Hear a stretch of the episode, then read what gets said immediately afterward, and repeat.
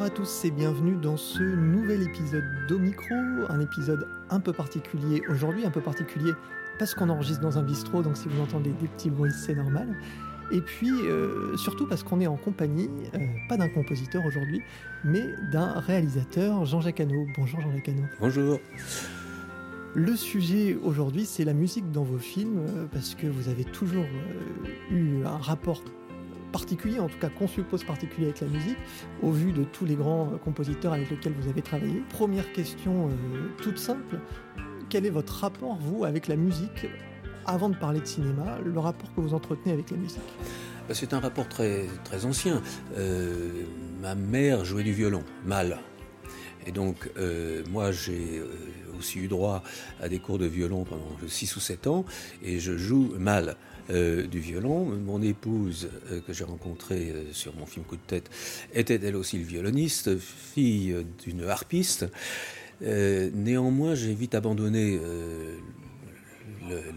l'idée de, faire du violon parce que j'écoutais David Oistrakh, j'écoutais les grands euh, violonistes et je me suis dit que c'était pas la peine euh, de faire du crin-crin quand il y avait de telles merveilles disponibles à la radio ou sur les, vinyles de l'époque. En revanche, j'ai été euh, à, la maison, mes parents pensaient que la télévision était une chose perverse et stupide. Et donc, mes parents n'avaient pas beaucoup d'argent, mais ils ont acheté euh, quand j'étais gamin, je devais avoir une, 13, 13 ans je crois, euh, le premier appareil stéréophonique avec 8 haut-parleurs de chez Philips, un truc en bois euh, considérable, magnifique, et en stéréo. Donc j'ai eu les tout premiers disques stéréo, et en rentrant du lycée, je rentrais vers 5h30, il y avait une, une émission de Jean Vitold, qui était un grand, grand musicologue, et qui a passé par exemple une année et demie à explorer les pré-bacs. Euh, j'ai écouté ça pendant toute mon adolescence et j'ai consacré mon argent de poche essentiellement à l'achat de disques tout à fait singuliers. Première chose que j'ai fait, j'ai acheté le catalogue Philips des disques. Alors à l'époque, je parle de vinyle, n'est-ce pas? Et je me souviens, comme j'habitais à la banlieue, la personne qui vendait des disques était le marchand de, lave-vaisselle et euh, de sèche-cheveux. Et euh, ma première commande a été un disque, euh, un coffret de chez Ducretet Thompson consacré à la musique traditionnelle japonaise. C'est fou de Gagaku. Euh, que j'avais entendu dans les films de Kurosawa. Ensuite, euh, ma deuxième grande dépense, la musique, la même chose, c'est du Crété Thompson, musique chinoise. Et le mec était affolé parce que lui, il vendait des aspirateurs. Il me disait, mais qu'est-ce que vous faites de ces trucs-là? Alors, j'écoutais ça sans, sans, que mes parents soient à la maison parce qu'ils se demandaient pourquoi je m'intéressais à ces sonorités bizarres. Et j'avais un copain qui était le fils de notre prof de géo, qui était un, inconditionnel du jazz. Donc grâce à lui, j'ai une formation euh, du, jazz classique, euh, des, origines. Euh, à cette époque, c'était Miles Davis, c'était ces gens-là. Et j'ai eu un goût très prononcé pour les musiques du monde. C'est-à-dire très très vite, je me suis intéressé à la, flûte de Pan, aux flûtes andines, au didgeridoo, enfin les choses les plus étranges. Et euh, je continue, tenez, hier soir, bon, je réécoutais une interprétation euh, du triple concerto de Brahms, etc. Si vous voulez, je suis baigné dans, la musique quand je suis en voiture, j'écoute de la musique, euh, je suis vraiment un grand, grand consommateur de, de toutes les musiques, sauf, je veux dire, je suis complètement incompétent en, en musique populaire.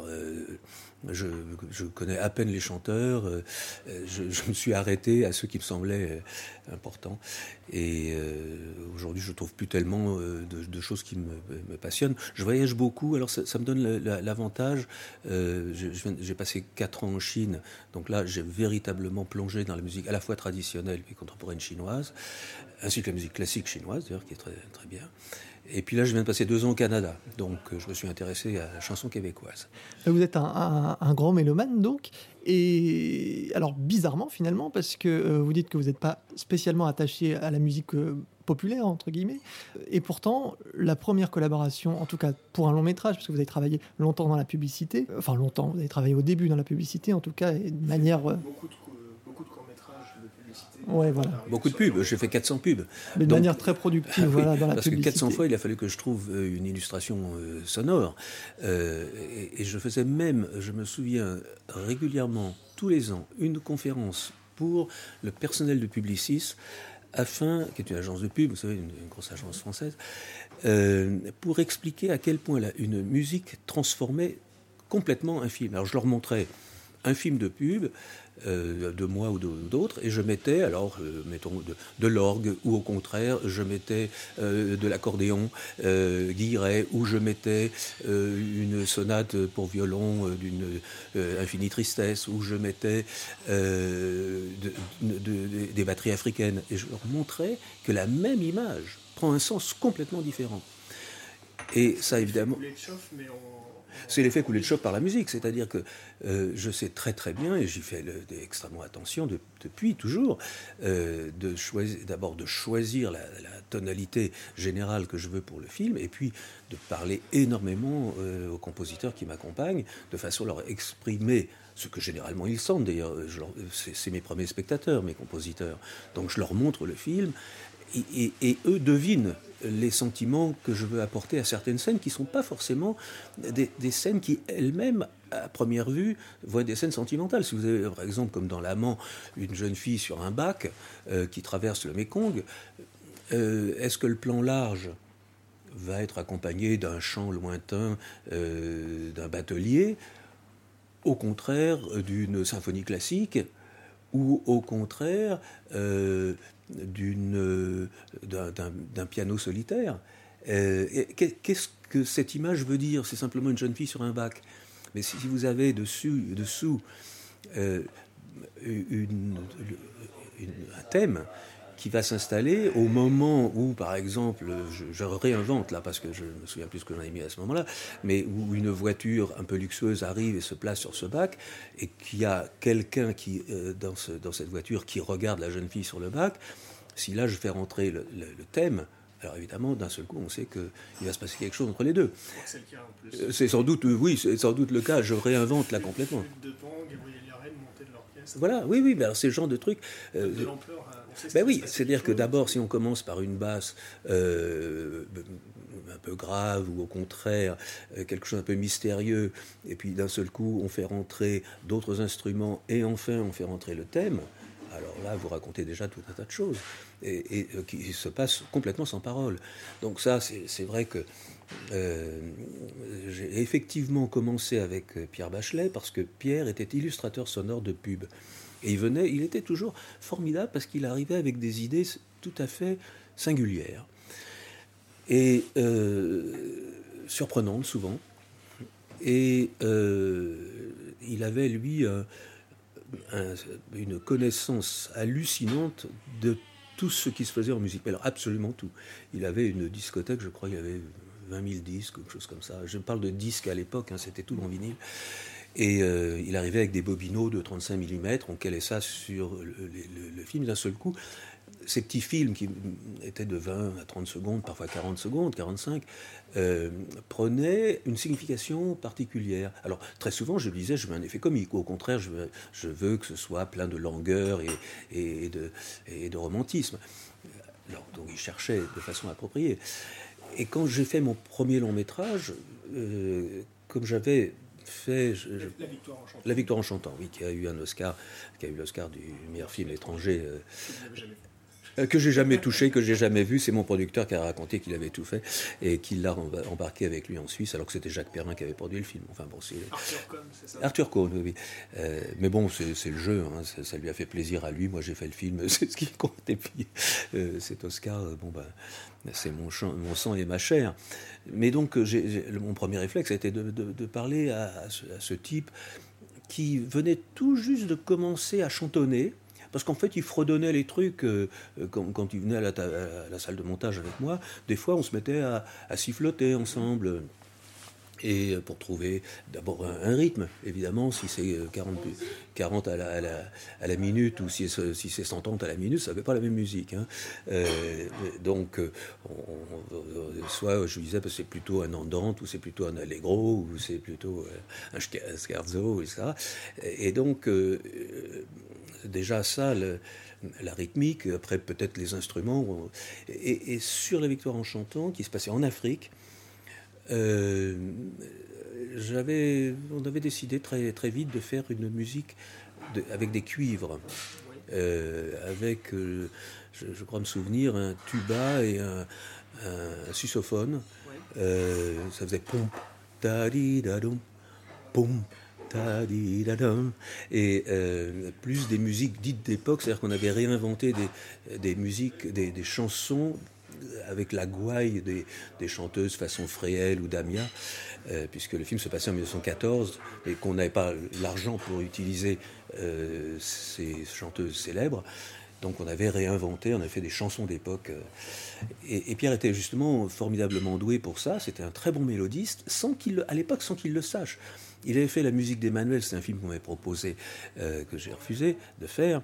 Mais euh, comme il était dans le milieu de la pub et que c'est juste Jacquin qui avait pris la mise en scène de, ce projet, euh, ben, il avait fait la musique d'Emmanuel qui a eu un succès fou. Et du coup, euh, Pierre est devenu célèbre par, par ces, ces musiques-là. Le fait qu'on ait eu l'Oscar aussi l'a aidé. Le film a été très bien diffusé dans le monde entier avec une musique que j'ai trouvé très original. Parce que justement, en contrepoint, vous voyez, sur l'Afrique, on, on aurait tendance à dire, bon, on prend une musique africaine. Non, ça, ça vous place dans le documentaire. Toute votre carrière, vous avez euh, globalement évité des clichés euh, et de, prendre enfin, je parle pour les compositeurs qui vous ont accompagné, mais ça se vérifie à peu près à, chaque film, je trouve. On en reparlera après. Chez Williams, il, utilise des instruments euh, tibétains, mais avec parcimonie. Euh, Horner utilise des instruments asiatiques avec parcimonie aussi dans, les scores de vos films. Je parle pas oui, oui, euh, non, mais absolument, oui. Et, donc, ça, dès, dès l'origine, en fait, c'est vraiment une volonté de votre part. Ah oui, on fait très attention. Euh, si vous voulez, il y, a des, il y avait la, musique du dernier empereur m'avait semblé assez exemplaire parce que c'est un, syncrétisme tout à fait intéressant, un mélange. mais il faut faire attention de ne pas tomber dans le dans le pittoresque de musique ethnique, parce que dans ce cas-là, effectivement, vous signalez tout de suite que vous êtes dans le documentaire, parce que vous ne faites plus une musique de film, c'est une musique qu'on appelle source et, non pas score. Hein, c'est la grande différence. Ce qu'on appelle source, c'est la musique. Vous êtes rentré dans, dans un bistrot dans les années 60, bah, vous avez euh, la musique de la radio, euh, ça c'est de la musique source. Voilà, et score, c'est la musique composée originale. Voilà, c'est-à-dire que l'une peut se mélanger à l'autre, c'est-à-dire que tandis que Gilbert Bécaud euh, pousse la chansonnette, il y a, on peut très bien entrer un orchestre de 120 pièces qui va éventuellement dominer euh, la chanson qui vient de la radio. Hein. Donc là, le, score est là pour souligner les intentions, ou les, même les dicter, les intentions, le sentiment. C'est-à-dire que la musique, elle est là pour parler du sentiment. Euh, malheureusement, voulez, ce qui désespère beaucoup les compositeurs euh, aujourd'hui, depuis la mode des super-héros, c'est qu'on ne leur demande plus de faire de la musique, mais du bruit les, grands, les orchestres se, euh, se, désespèrent parce que ce qu'on leur demande, c'est ça, c'est un accompagnement, c'est plus du travail de bruitage et un, travail qu'on confiait généralement à l'ingénieur du son euh, ou au monteur son, euh, ce qu'on appelle des effets.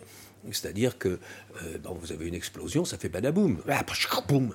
Eh ben, on demande aussi à la musique de faire ben oui, alors du coup, si vous voulez, ça doublonne. Et du coup, ça fait des bandes son surchargées. Euh, car si vous avez une explosion en même temps euh, que des timbales qui rugissent et un orgue euh, qui est dans les basses, vous entendez plus rien. Finalement, ça se confond, voyez. Pour, pour revenir peut-être à, Pierre Bachelet, si on reprend chronologiquement, ce, chronologiquement il y a justement dès le départ cette envie de donner véritablement un rôle à la musique, bien sûr, mais par exemple qu'elle puisse changer le discours d'un film. C'est le cas sur Coup de tête, bien sûr, ou qui a un film sans la musique qui pourrait être un film presque dramatique et qui, euh, avec la musique, euh, prend un tout, une toute autre couleur. Bah oui, ça donne une légèreté. Alors là, je me souviens extrêmement bien. Pierre était venu à la, table de montage euh, voir quelques images. Et euh, effectivement, le, film avait un fond social assez, assez triste finalement, euh, d'un mec laissé pour compte, ostracisé par les autres, rejeté de la, de la communauté. Mais on voulait qu'il y ait une légèreté dégingandée, si vous voulez. et très rapidement, on s'était mis à chantonner l'un comme l'autre. Et on s'est dit, mais tiens, et si on essayait le sifflement? Et je me souviens très vite, euh, Pierre a commencé à faire. Et puis on a continué tous les deux, et on s'est aperçu que ça marchait sur tout.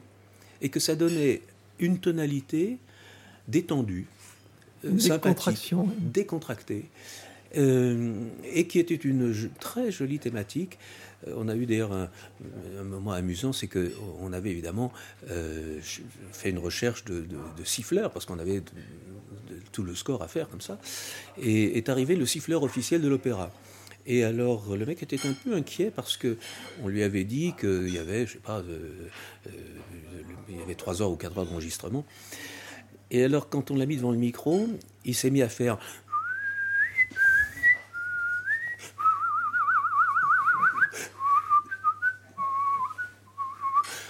On lui a dit non, non, non, non, un truc décontracté, vous savez, les mains dans les poches, on se balade, on est en basket, et puis on fait.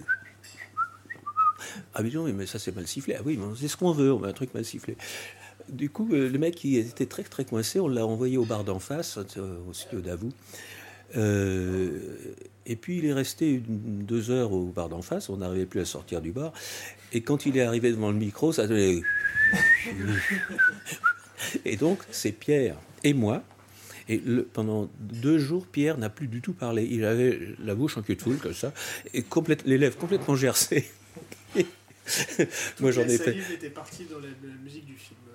Oui, mais, mais au moins, si vous voulez, quand, quand c'est le compositeur qui est soit au piano, il regarde l'image et il est emporté par l'image.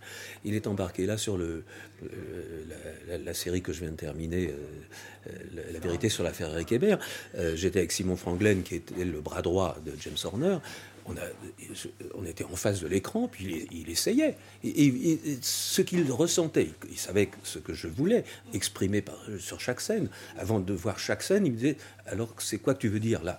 Donc je lui disais, euh, je lui disais, bah, écoute, la scène est triste, mais moi quelque chose au contraire qui va l'alléger, ou au contraire, la scène est d'une grande gaieté, mais il faut que savoir que les héros sont malheureux, donc euh, il faut faire un largo là-dessus. donc, ça c'est formidable parce qu'après il, se met au clavier et puis il improvise d'une certaine manière sur des thèmes sur des thèmes principaux sur lesquels nous sommes d'accord. Et bah, on passe, si vous voulez, pour faire, euh, on passe une journée pour faire de 10 à 15 minutes de, de, de film, de, maquettes, bien sûr. Euh, avec les autres compositeurs, je fais ce qu'on appelle des séances de spotting, c'est-à-dire qu'on marque à la demi-seconde près euh, tous les effets qu'il faut, parce que évidemment, que, mais alors très souvent, au contraire de ce qui se fait aujourd'hui souvent, c'est que moi quand j'ai des sons importants parlait d'explosion tout à l'heure, si j'ai une mine qui fait exploser un bateau, je ne vais pas demander à la musique de faire le bruit de la mine. Au contraire, on retient la musique. Complètement, on la retient. On va mettre du silence, peut-être une chose assez menaçante, euh, toute calme, qui va nous indiquer que quelque chose va se passer, parce que le, public n'est pas con. Hein. Il sait très bien que si d'un seul coup, dans une scène de bataille, soudain, le son dégringole, c'est qu'il va y avoir quelque chose qui va se passer. Donc euh, tout ça, il faut le, c'est au millimètre près, hein, c'est à la demi-seconde près, même parfois au quart de seconde. Et, euh, donc j'ai d'ailleurs moi des, archives considérables là-dessus, parce que je passe sur le spotting, je passe bien 15 jours de ma vie avec le compositeur à tout regarder, à tout, et puis ensuite je vais pendant les séances d'écriture et bien entendu, je suis là aux, enregistrements, tout le temps, tout le temps, toujours. Hein. et au mixage, avec tous les compositeurs, du début à la fin. Euh, jusqu'au mixage musique, puisque comme vous le savez, euh, le mixage musique est extrêmement important parce qu'on va, on va relever certains instruments, en faire disparaître d'autres, donner de la profondeur, de la réverbe ou pas, et, ça, va, ça change complètement, évidemment. Et, en plus de ça, moi, je, je connais l'habillage sonore que j'ai. C'est vrai que si j'ai des petits oiseaux, le bruit des tourbillons de vent. C'est très compliqué les vents mais c'est très poétique aussi, que vous avez une rumeur de ville lointaine, que vous avez des voitures qui passent, et une en particulier qui a un son particulier.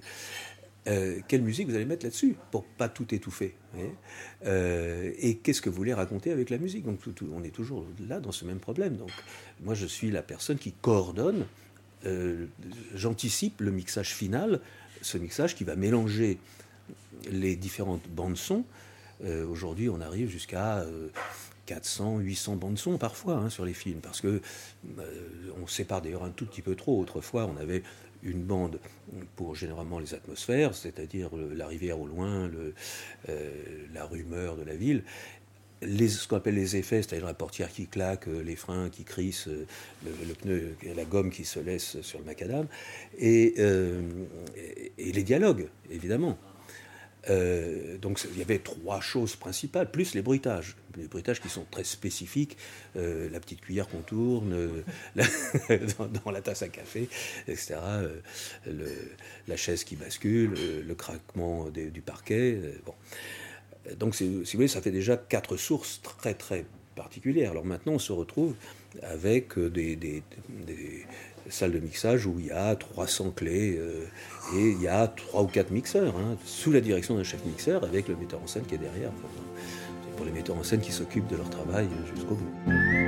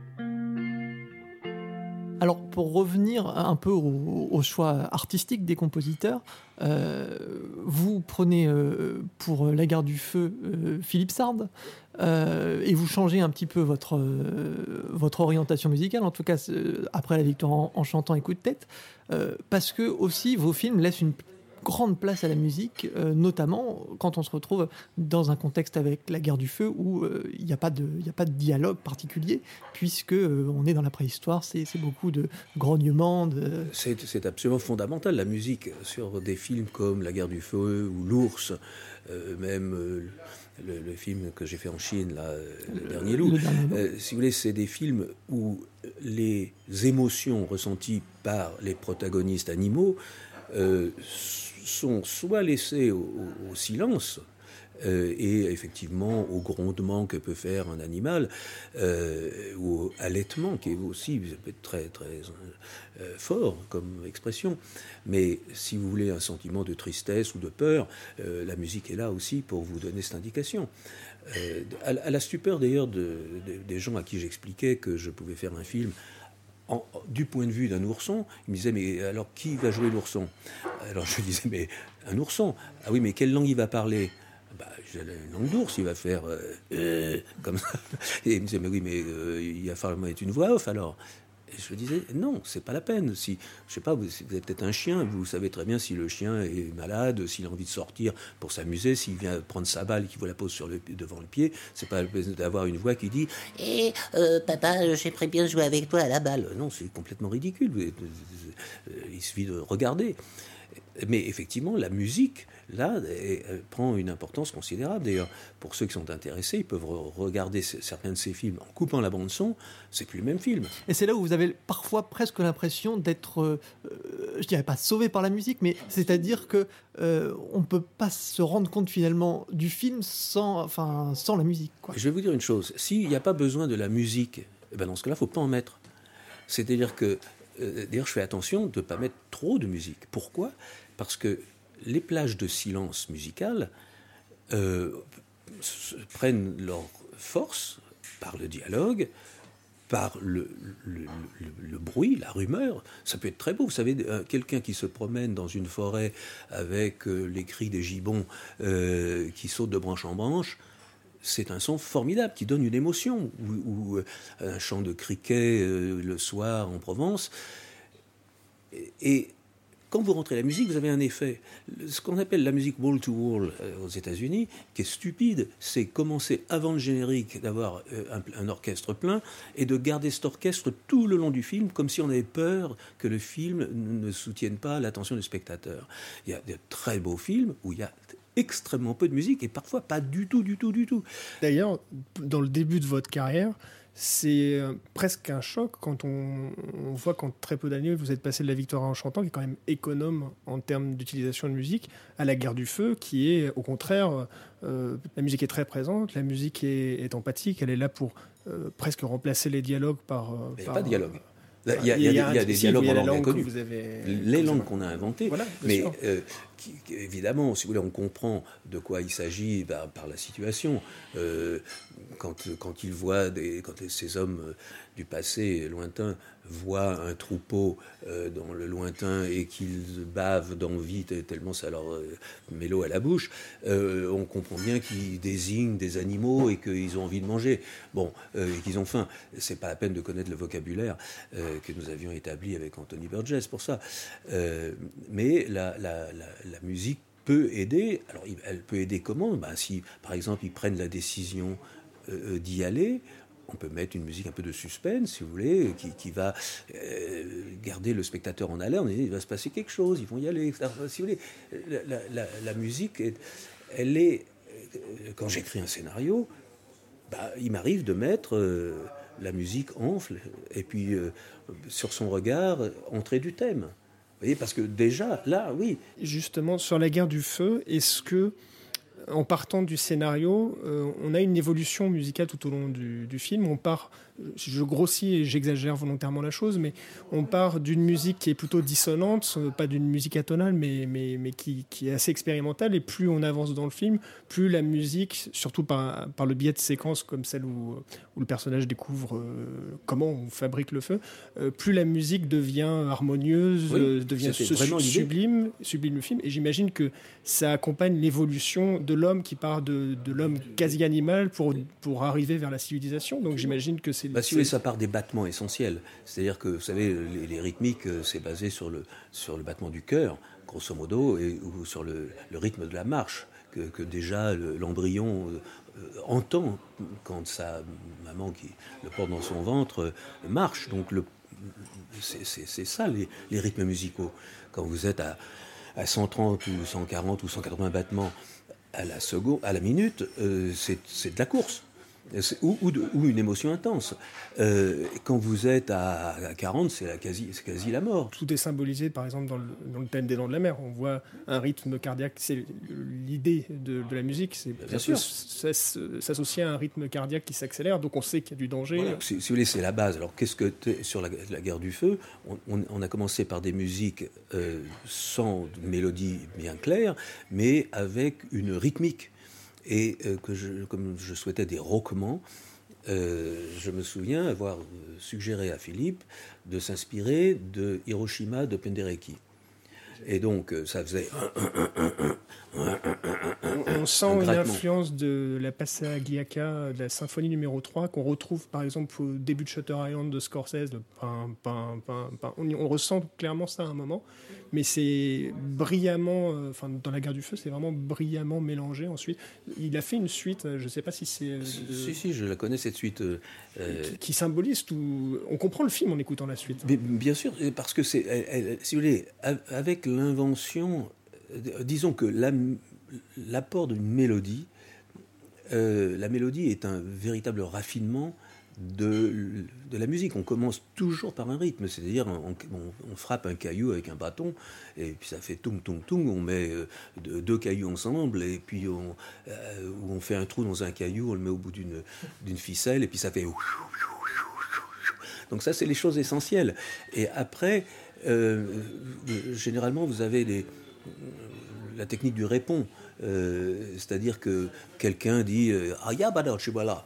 Euh, tout le monde répète Aya voilà. Et, et, mais sans mélodie. Et puis soudain, on apporte la mélodie. Euh, donc, si vous voulez, c'est des évolutions, des sophistications de plus en plus complexes. Et après, vous mettez euh, la mélodie avec une harmonie. Vous, vous, vous, avez euh, un contrepoint, vous avez une quinte, à la quinte ou à la tierce, etc., qui est d'ailleurs interdit dans la, dans, toujours dans les monastères de stricte obédience. Il est interdit de ne pas jouer à l'unisson. Euh, parce que c'est considéré comme une décoration perverse. Euh, donc, si vous voulez, on a respecté ça avec, avec Philippe. Euh, on introduit on introduit la mélodie avec l'amour en vérité. Bon, c'est peut-être un peu simplet, mais oui, c'est que le première fois on entend une mélodie, on avait, Philippe avait eu l'idée de prendre une flûte andine avec beaucoup de vent. J'avais trouvé une interview intéressante de Philippe Sartre sur le site, euh, je vais donc le citer, Ciné Chronicle, une interview de Jérôme Nico, qui disait à propos de la guerre du feu et à propos de vous, je l'ai interrogé également sur la raison pour laquelle la guerre du feu ne comportait que des plans larges, ça ne m'arrangeait pas. Il m'a répondu simplement qu'il avait tourné 1000 films publicitaires en étant myope et n'avait donc capturé que des gros plans depuis 10 ans. Et là, il vous cite Maintenant que je vois mieux, je conçois des plans larges. Il était alors nécessaire de trouver une formation qui rapproche, d'où le choix de la flûte de pan dont on perçoit le souffle du soliste. J'ai pris contact avec les percussions de Strasbourg et je les ai incités à me rejoindre avec leur matériel, rien de métallique que du bois. Absolument, absolument. C'était un, on avait une très belle formation. On avait d'ailleurs dépassé le budget de manière considérable. Euh, on, a, on, a, on, a, fait cet enregistrement à Aberrode. C'était prévu sur une semaine. Je crois que ça on a duré deux. deux euh, orchestres. deux orchestres. On avait le London Symphony et après le Philharmonique. Et euh, on avait en plus les chœurs. Je crois que c'était les chœurs de Saint Martin in the Fields, qui est un des meilleurs chœurs britanniques. Et euh, on avait fait venir les percussions de Strasbourg, c'est des gens très très inspirés, euh, qui ont improvisé sur, les scènes avec un thème qui leur avait été fourni. C'était très impressionnant, effectivement. Ils avaient beaucoup, beaucoup de percussions, euh, des bloc, des choses comme ça et puis des timbales, évidemment, toutes sortes de tambours, euh, des choses de peau ou, des, ou au contraire des poteries euh, euh, comme des tablas indiennes. Enfin, sont des gens incroyablement doués. Et ce mélange était. Parce que, comme on avait quatre tribus dans le film, il fallait aussi qu'il y ait des notations qui nous permettent de distinguer un petit peu de qui on parlait. Est-ce qu'on parlait des personnages centraux, est-ce qu'on parlait donc de l'histoire d'amour qui, elle, était thématique, euh, et avec donc une, mélodie qui devenait de plus en plus euh, sophistiquée au cours tandis que le film évoluait. C'était passionnant à faire et, Philippe a fait un travail formidable avec son, euh, son partenaire qui s'appelait Peter Knight, qui était un, compositeur lui-même et qui travaillait sous la directive de Philippe.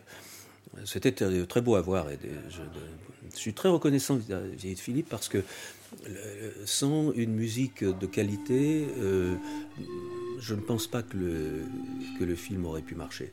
Euh, parce qu'il fallait ce soutien musical.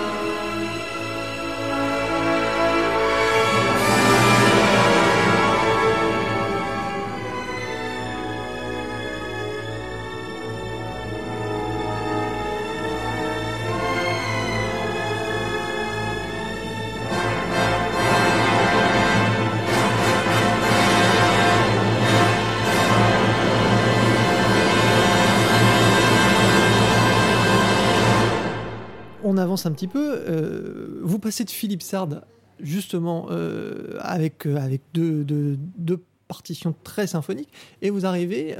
Enfin, d'ailleurs, non, parce qu'entre entre justement La guerre du feu et l'ours, il y a le nom de la rose.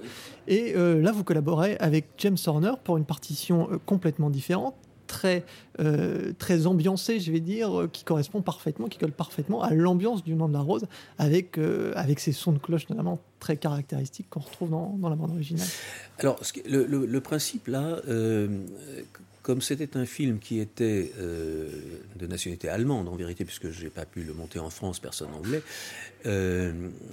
et que mes amis allemands et moi-même d'ailleurs avions un contrat avec euh, Fox. Euh, Fox avait souhaité plutôt un compositeur anglo-saxon. Et euh, moi, ça m'intéressait, franchement, de, j'ai toujours aimé avoir des grandes fidélités, mais aussi de, m'ouvrir à différentes influences. Et James était un tout jeune compositeur qui sortait d'un succès qui était On, Golden Pond. Je ne sais plus comment ça s'appelait la, en français, mais... Il n'était pas passé sur Aliens à ce moment-là. Euh, non, pas encore. Et, euh, alors, je ne saurais pas trop vous dire, euh, mais en tout cas, j'avais beaucoup sympathisé avec James, et alors on était convenu de faire une musique qui soit médiévale par les instruments utilisés, sauf que ces instruments utilisés n'étaient pas accordables ensemble. Donc nous avons fait du sampling et on a été, je crois, dans l'histoire, le premier film euh, avec une musique en sampling. Et d'ailleurs, à ma grande surprise, il y a 15 ans ou 10 ans, je déjeune avec, euh, avec euh, Hans Zimmer. Et il me dit, vous vous souvenez pas de moi, mais c'était moi le programmateur qui a passé tout ce temps à Munich devant mon oscillateur, mon oscilloscope, pardon, à euh, rectifier les notes. Alors c'est très pénible parce qu'on on est allé, on a importé du matériel de, de Smirmorg d'Australie, un matériel, je ne sais plus comment ça s'appelait, deux énormes trucs qu'il a fallu mettre dans des pièces euh, climatisées. On n'arrivait pas à climatiser tellement c'était chaud. Et chaque euh, instrument a donc été mis sur ordinateur. Et, on joue, et, James jouait, c'est un très bon pianiste, il jouait sur le keyboard euh, les morceaux qu'il composait. Le problème, c'est que moi, au bout d'un certain temps, je me suis fâché parce que euh, on me faisait venir pendant des heures, je dis bien des heures, 3-4 heures, et au bout de 3-4 heures, on me disait alors on va te faire écouter le Rebec. Alors, euh, lequel tu préfères? Est-ce que tu préfères Ings ou est-ce que tu préfères Ings? Alors je disais ah bah je préfère Ings, c'est mieux. Ah bon, oui, je disais enfin bon. et puis à un moment, on me dit, bon, on va te faire écouter euh, la flûte que tu as choisie, plus l'organistrum, plus ça. On me fait écouter, et on me dit, ça te plaît? Bah, Je dis non. Et James s'explose, il me dit, mais t'as aimé Inks, t'as aimé... Et puis maintenant, je le mets ensemble et tu les aimes plus. Bah, je dis non, tu me fais goûter des produits de base, mais après, quand c'est cuisiné, ça me plaît plus le plat.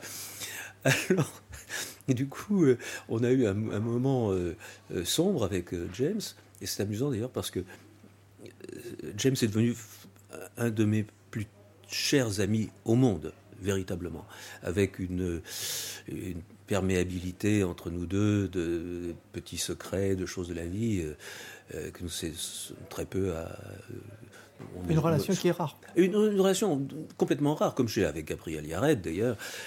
mais avec. En fait, je m'engueule très très peu dans la vie, moi. je me suis engueulé une fois avec Gabriel Yared. Mais tout de suite, on s'est excusé l'un auprès de l'autre. C'était très, très joli en même temps.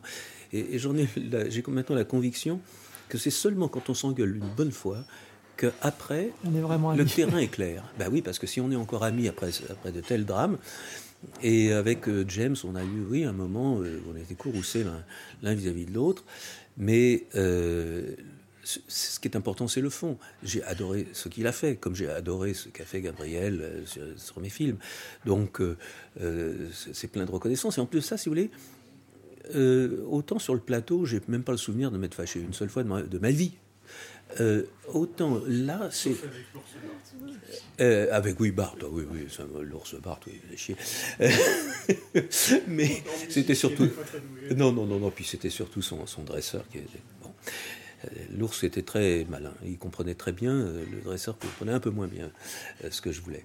Mais en tout cas, là, je dois dire que la raison pour laquelle j'ai longtemps été inquiet au moment de passer à l'enregistrement de la musique, c'est que c'est la seule fois dans la création du film que moi j'abandonne mon bébé et je le confie à quelqu'un d'autre. J'ai toujours l'impression de, dire, si je dis, ben, je, ma, petite fille, là, mon petit bébé, euh, je la voudrais euh, avec un petit pantalon, euh, sport, etc. Et on me la rend en petite princesse du XVIIe siècle.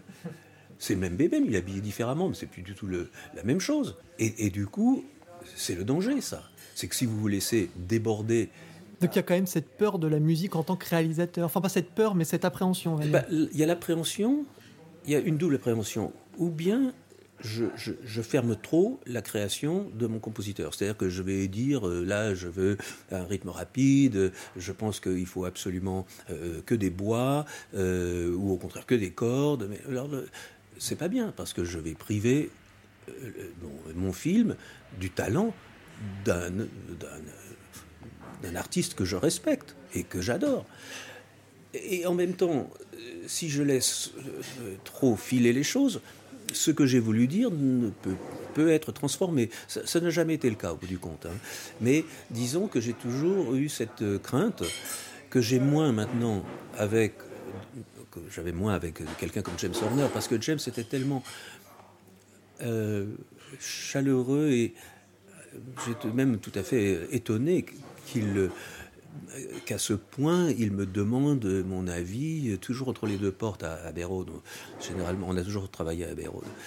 Euh, il y a un sas, et c'est là où on se parlait, avec sa petite voix. Il me disait, Jack, do you think I should replace the oboe by a clarinet?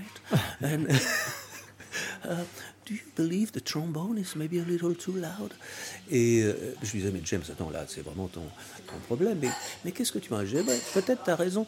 Il faudrait peut-être mieux mettre deux trombones euh, qui joueraient plus bas euh, plutôt qu'un qui joue fort. ce sera plus joli, aura un petit déphasage. mais toujours en lui disant attends c'est toi qui, qui, qui décide tant, tant, que ça me plaît moi après je dois absolument bénéficier de son, son, son apport évidemment donc j'ai fait ça avec tous les, tous les compositeurs. Mais, mais cette appréhension-là n'est pas. Enfin, est-ce qu'elle ne naît pas aussi parce que justement. Euh, comparé à tous les autres euh, aspects du film, c'est-à-dire euh, la photo, le montage, sur lequel vous avez une ah, j'ai la main. Voilà, vous la avez main la main et, vous savez ce que vous faites parce que vous savez gérer ces aspects-là. Je, suis, le cuisinier. Je suis, voilà. je suis derrière. Bah, évidemment, j'ai un chef monteur ou, ou une chef monteuse qui m'apporte énormément. Mais ce que je fais, je suis là tout du matin au soir, pas derrière leur dos. Je vais dans le bureau à côté, et quand ils ont terminé le travail qu'ils estiment bien selon euh, que, que j'ai indiqué et je, regarde le produit fini et là on transforme ensemble, c'est très agréable. Vous pouvez retoucher la sauce alors que sur la musique c'est pas possible. Donc c'est là aussi peut-être. Euh, bah, c'est possible, mais alors si vous voulez, quand vous avez un orchestre euh, de 140 musiciens plus un chœur de 60 personnes, euh, ce qui était le cas sur la guerre du feu, sur Stalingrad, sur des films comme ça. Bah, ça il faut un budget quoi. Bah, il, faut, il faut appeler les copistes et ils vont refaire toute la partition vous rendez compte, c'est un travail mais monstrueux. C'est-à-dire que c'est des heures et des heures de boulot. Euh, alors évidemment, ça se fait moins maintenant. Euh, euh, les gens travaillent, on fait de la musique de garage, comme on appelle. Hein. C'est-à-dire que tout est, fait au clavier. Et bon, ça, peut, ça sonne parfois très très bien, mais c'est plus le même travail qu'autrefois. que, des, gens comme Yared ou comme James Horner ou comme John Williams, ce sont des gens qui sont au pupitre. Ils sont avec il dirige l'orchestre. Et il dirige l'orchestre, on a fait avec James, on a remis en place chez Abbey Road le grand écran et on a fait ressortir un projecteur parce que depuis quelques années, le, compositeur a un petit écran de télé devant lui et les musiciens ne savent pas ce qu'ils font. Ils sont avec un casque avec des clics dedans. Clic, clic, clic. Mais non, James, alors qu'il a composé, à la seconde près, eh ben, il, est avec sa baguette, il regarde, il est immergé dans l'écran, et en fonction de l'image, de, il fait, bah, il va faire sortir les percussions plus, ou il va demander aux cordes d'être plus calmes, il va faire sortir les, euh, les, basses.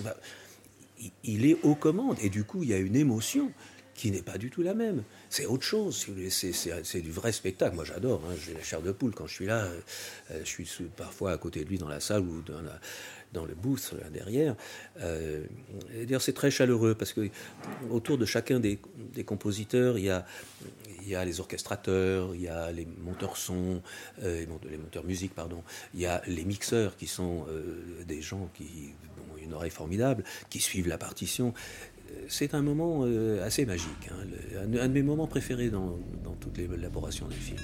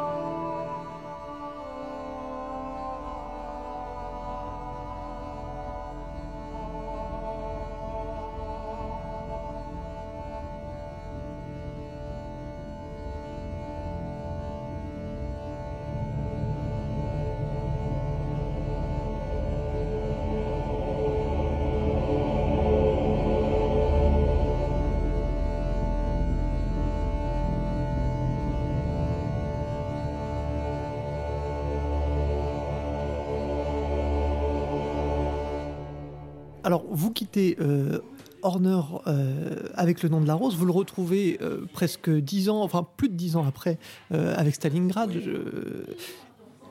la dimension de James Horner a complètement changé. on est passé d'un jeune compositeur qui, qui fait ses premiers pas au cinéma dans les longs métrages, avec un compositeur qui passe après Titanic, qui passe après Braveheart, avec tout un tas d'énormes films et qui a euh, trouver véritablement une patte qui lui est, qui un style, un son tout à fait reconnaissable pour les amateurs de musique de film. Le son Horner, c'est vraiment très définissable. Alors comment vous, vous accueillez ça dans vos films justement? Mais, mais je l'accueille avec, avec bonheur. D'abord, je suis content et fier que quelqu'un qui est mon ami euh, ait une telle carrière. Mais le rapport entre nous n'a pas changé. Il est toujours euh, un jeune compositeur et moi un débutant de cinéma. Donc euh, on se parle de la même façon. C'est ça qui est très agréable. Mais, mais ce, ce, ce, son finalement, parce qu'il va, qui va, qui va arriver dans votre film finalement, ce, ce son qui est si particulier. Eh ben, le corps, oui. Ben, il, il, adore les cuivres. Euh, il adorait le, le, corps. Et donc il y a une, il y a une touche qu'on retrouve dans Avatar aussi. D'ailleurs, beaucoup de gens m'ont écrit en disant mais Avatar, il vous a pitié votre musique. non, c'est James a une signature, comme Morricone a une signature. mettons, imaginons que nous soyons dans une autre période et vous avez le choix entre de faire, faire faire votre décor par Renoir ou, au contraire par Monet ou par le douanier Rousseau. Bah, vous allez avoir, selon votre choix, forcément, Douanier Rousseau va venir avec euh, ses végétations, ses animaux euh, réalistes, euh, enfin naïfs. Monet va venir avec ses nymphéas, Renoir avec ses femmes pulpeuses. c'est tant mieux. Et dans la mesure où le style du compositeur que j'aime, il arrive avec ses, j'ai envie de dire, ses manies mais moi j'adore. Je peux vous dire une chose, c'est quand je, quand je mets en scène, très souvent, je me dis, mais ça, j'ai déjà fait cette scène. Et je n'arrive même pas à trouver où j'ai fait cette scène. C'est parfois des mois plus tard, je me dis, ah, mais c'est bien sûr. Et, je me souviens une fois sur Stalingrad, je vais voir ma femme qui est ma script depuis le coup de tête. Je lui dis, mais dis donc, cette scène-là où on distribue un fusil sur deux, je l'ai déjà faite quelque part. Elle me dit, non, non, tu l'as pas fait, non, non. Euh, puis j'avais cette espèce de sentiment. En fait, je l'ai fait dans mon premier film. Mais c'était la même histoire. En fait, je ne m'étais pas aperçu. Euh, c'est, normal, si vous voulez. On a des trucs qui, qui sont récurrents. Euh, moi, je choisis. On me reproche de choisir toujours des très jolies femmes, très désirables. Bah, je, préfère les voir à l'écran que bon, c'est, mon truc. On peut bien entendu me dire que c'est désastreux, que c'est une très mauvaise idée. Mais enfin, c'est mon choix. Et, donc, euh, qui est euh, une thématique récurrente dans mes films. Comme Vous rétorqué en 87, j'ai pris une ours cette fois-ci. Oui, mais elle était très sexy. c'est ce que pensait mon ours, en tout cas. je peux vous dire que oui, il était vraiment très, très motivé. Je reviens, pour introduire Yared, je reviens sur quelque chose dont vous avez parlé tout à l'heure, un instrument en particulier qui se retrouve dans une grande partie de vos films, qui est la flûte de Pan. Euh, qui est très importante dans la guerre du feu chez Sard. Euh, on, a, euh, on a dit pourquoi d'ailleurs en, lisant l'extrait de l'interview, mais qui se retrouve dans l'amant de Yared, qui se retrouve dans Sa Majesté mineure, qui se retrouve aussi dans Les ailes du courage de Yared aussi. Et qu'est-ce que ça représente pour vous? Est-ce que c'est vous qui amenez la flûte de Pan? Est-ce que c'est un hasard? Ça peut pas être un hasard. Non, non, c'est pas vraiment un hasard. C'est-à-dire que que Sardes, comme Yared, comme Navarrete, euh, sont des gens qui, quand ils parlent de la nature, aiment entendre le vent. Donc, dans la flûte de Pan, il y a beaucoup de vent. Il n'y a pas une note pure comme dans la flûte traversière. Euh, il y a il y, a, véritablement le souffle. C'est-à-dire que c'est comme la, guitare euh, espagnole, on entend les doigts on entend l'ongle sur la corde, c'est-à-dire qu'il y a un côté humain. la, corde qui glisse, la respiration du guitariste, euh, quand tout ça est supprimé, euh, il y a beaucoup moins de, vie. Ce, côté humain euh, que, l'on ressent de moins en moins, puisque la musique est de moins en moins faite par des personnes, mais par un clavier qui, qui, nettoie les notes, c'est très dommage, c'est toujours dans le défaut. Vous savez, quelqu'un supposé être beau, mais euh, il y a des gens très beaux qui ne sont pas du tout attirants, mais ils n'ont pas de défauts. Si vous il y a cette différence entre la, beauté et le charme. Euh, où le, euh, ce qui est charismatique, ce qui est sexy, n'est pas du tout forcément bien net. Vous voyez Bien entendu, une voix cassée, un piano désaccordé est souvent plus intéressant. Donc euh, là, euh, oui, il y a des instruments un peu fétiches. Moi, j'aime beaucoup le didgeridoo aussi, parce que c'est, comme vous savez, un tuyau euh, que j'avais entendu à l'époque chez les aborigènes d'Australie. j'aime beaucoup les musiques barbares. j'aime les musiques les musiques inuites. J'aime les musiques de la forêt équatoriale musique euh, des Pygmées par exemple est formidable. Et sur des espèces de calebasses qui frottent avec un, archet de bois. Si vous voulez, on ne peut pas faire que seulement le décor soit différent. Euh, il faut que l'environnement sonore soit aussi différent. Donc, euh, j'aime beaucoup un instrument qui s'appelle le, chen, vous savez, l'harmonica chinois. Ça aussi, c'est un instrument qu'on retrouve assez fréquemment, que je trouve extrêmement beau, parce que euh, c'est un instrument très traditionnel avec un, euh, c'est en gamme pentatonique, je crois que, mais euh, c'est un instrument qui, sans, sans révéler qu'il est chinois, apporte une touche y a, ou un instrument que j'aime beaucoup, c'est le doudouk turc. c'est un très bel instrument, hein. c'est une espèce de, de clarinette au bois. je ne sais pas si c'est un instrument à hanche en tout cas, mais avec un son très mat. J'aime beaucoup le, balafon, donc le, des xylophones un peu éteint. J'aime la cora parce que c'est une, une guitare qui résonne pas aussi bien que la guitare, donc le son est plus mat, euh, mais on sent la corde et on, sent plus l'âme euh, des choses. Donc quand on, quand on met des instruments comme ça dans une partition classique avec, avec des violonistes euh, qui sont les, les stars du violon euh, du London Symphony, hein, c'est les premiers violons qui viennent à nous. Vous avez une harpe tout à fait classique, vous avez une, section de, de, cordes, de cuivre complètement de l'orchestre romantique.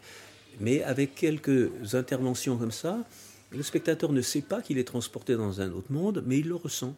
Et c'est ça qui est beau dans le cinéma, si vous voulez. C'est que quand vous dites trop, euh, les gens voient tout de suite le piège, mais quand euh, cette saveur est, cachée, comme dans un plat, vous savez, vous êtes un plat, vous êtes en Provence, sauf qu'il y a une épice indienne. en termes de sensations d'ailleurs, euh, en 86, donc sur le nom de la rose, j'ai l'impression que entre la présence importante du synthétiseur et puis les éléments, les instruments organiques, on, représente un petit peu l'idée de l'opposition entre l'obscurantisme et puis euh, la lumière, qui est, caractérisée par les costumes aussi hein, de, des, deux personnages principaux qui sont lumineux et puis euh, les moines, euh, pas franciscains, ce sont les bénédictins, bénédictins euh, qui sont tous de noir vêtus. On retrouve le synthétiseur qui va créer des, une, ambiance plutôt peut-être horrifique et puis ensuite beaucoup de de... Bah, c'est de la lumière, dans, oui, c'est une, une tache de lumière dans l'obscurité ou dans l'obscurantisme. À l'inverse, Gabriel Yared sur l'amant utilise aussi, euh, de manière peut-être moins présente, mais quand même utilise euh, à, un certain nombre de moments le synthétiseur. Mais ici, euh, par exemple, on parlait de la flûte de pan. Il y a des moments où le synthétiseur va imiter le son de la flûte de pan. Et là, je me demandais, ça, donne, en, en, termes sensoriels, ça donne une nouvelle lecture du même thème, mais est-ce que chez vous, il y a là une intuition ou est-ce que c'est Yaret Là, je n'ai pas le sentiment, j'ai pas le souvenir qu'on ait utilisé synthétiseur sur euh, l'amant. Euh, oui, je l'ai écouté, il transparaît. Mais alors, du coup, oui, ça vous a pas marqué J'en ai pas le souvenir. Alors, il y a peut-être on a peut-être mis un, keyboard à un moment, mais je me souviens qu'on avait fait venir des spécialistes des instruments de certains instruments vietnamiens d'ailleurs, euh, qui étaient très beaux. Moi j'avais enregistré euh, avec mes ingénieurs du son la musique euh, source c'est-à-dire que les, mélopées, toutes ces choses-là, les, les chants les compose d'ailleurs. alors il y en a certains, qui sont composés par Yared. Le foxtrot est composé par Yared. Alors, alors ça, c'est très intéressant parce que ce foxtrot, on a été dans une maison de retraite chercher des, des, gars qui n'avaient pas joué depuis 20 ans, mais qui faisaient les balles populaires dans les années 30, carrément. Et on les, on les a sortis eux-mêmes ont sorti leurs instruments de la poussière, ils sont installés sur une chaise et pam pam pam pam pam pam pam ils avaient retrouvé une jeunesse incroyable avec du banjo que les gens savent tellement jouer du banjo et, il y avait une couleur qui était extraordinaire. Donc ça oui, c'était de la musique source mais composée euh, par Yared. Il y avait des mélopées que j'avais enregistré des mélopées traditionnelles. Bon, j'avais enregistré ça là-bas avec des chanteurs traditionnels. Il y avait aussi une interprétation de la tonkinoise que j'avais fait faire par un orchestre local de Sadek. Euh, c'était extraordinaire, avec, avec, des instruments qui ne collaient pas pour la musique. C'est donc, euh, au lieu que ce soit alors ça faisait c'était un, peu n'importe quoi, c'est ce que je voulais, c'est très amusant. Il y a un panorama d'ailleurs musical et instrumental sur l'amant qui est assez, assez Oui, hein. ce, qui, est très intéressant avec, c'est la, seule fois où ça m'est arrivé, quand je suis, j'ai été voir Gabriel avant de démarrer le film, je lui ai dit, écoute, j'aimerais que tu réfléchisses à quelque chose. Je voudrais quelque chose de très simple, euh, de pentatonique et euh, genre euh, une thématique comme un arpège, un truc très. Alors il se met au piano et je me souviens, il fait. Il me dit un truc comme ça. Je lui dis pas un truc comme ça, ça. et je me souviens, il me dit non, attends, attends, j'ai fait n'importe quoi.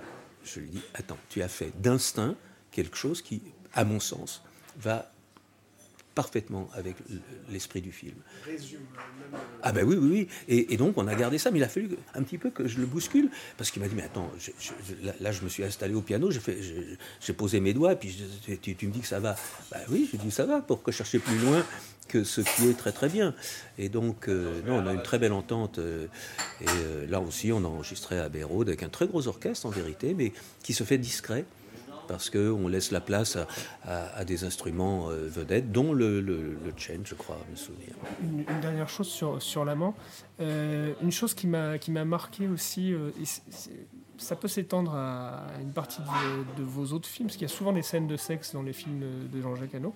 Et dans l'amant, c'est évidemment un peu plus que dans les autres certainement, mais la musique qui, est, euh, qui accompagne les scènes de sexe est euh, expérimentale, bruitiste, inquiétante. Alors, est-ce qu'il y avait une volonté de rendre la scène de sexe, de, soumettre l'idée qu'elle est dangereuse? Ou quelle était la volonté derrière ça? Il y avait sept, je me souviens, une des grandes difficultés, c'est qu'il y avait sept scènes de sexe. Alors franchement, déjà quand on a une dans un film, c'est la scène la plus compliquée. Euh, oui, c'est très compliqué. Et là, il fallait que je trouve cette manière différente en fonction de ce que je voulais raconter. Il y a, les premières fois, il y a la seconde fois, il y a, la quarantième fois. Euh, c'est plus du tout la même chose. Et effectivement, il y a un morceau qui n'est pas de Gabriel, qui est de Laurent Caglio, qui était mon chef monteur son, qui avait fait une musique qu'il avait composée avec des bruits et des sons de clavier euh, quelque chose d'assez mystérieux. J'avais demandé à Gabriel de le refaire, et c'était moins... Euh, parce que Gabriel restait trop instrumental. Euh, donc j'ai utilisé cette, sur une des scènes, c'est d'ailleurs marqué hein, au générique, c'est une des scènes est, musiquée par Laurent Caglio. Ce sont des sons, alors c'est peut-être là où vous dites qu'il y a du clavier, parce qu'effectivement, euh, effectivement, euh, ce qu'avait fait Laurent, il s'était évidemment inspiré respectueusement euh, de l'œuvre de Gabriel et de notre, de notre partition. mais il avait fait à sa manière. Lui, Laurent Caglio était ce qu'on appelle sound designer, c'est-à-dire qu'il était un des premiers en France à amener une composition qui n'était pas complètement que du bruit. Il rajoutait des sons musicaux euh, effectivement puisé dans des banques de, son préenregistré, mais qu'il torturait à sa manière, qu'il assemblait à sa manière. Il était très très doué. Hein. C'était, il travaillait beaucoup, il a beaucoup travaillé pour Polanski, et euh, c'était, euh, enfin, il reste une référence. donc voilà, si vous voulez, l'amant a, trois, trois grandes sources musicales. Gabriel évidemment, qui et, encore une fois, sans Gabriel, le film n'aurait sans doute pas la même puissance émotionnelle parce que sa musique était parfaitement à la fois euh, euh, romantique, il y avait quelque chose de, tragique dedans, mais euh, de beau, de sincère. Enfin, il avait vraiment, il a eu César à, très juste titre pour cette musique, parce qu'il a beaucoup, beaucoup apporté au film, je lui en suis très reconnaissant.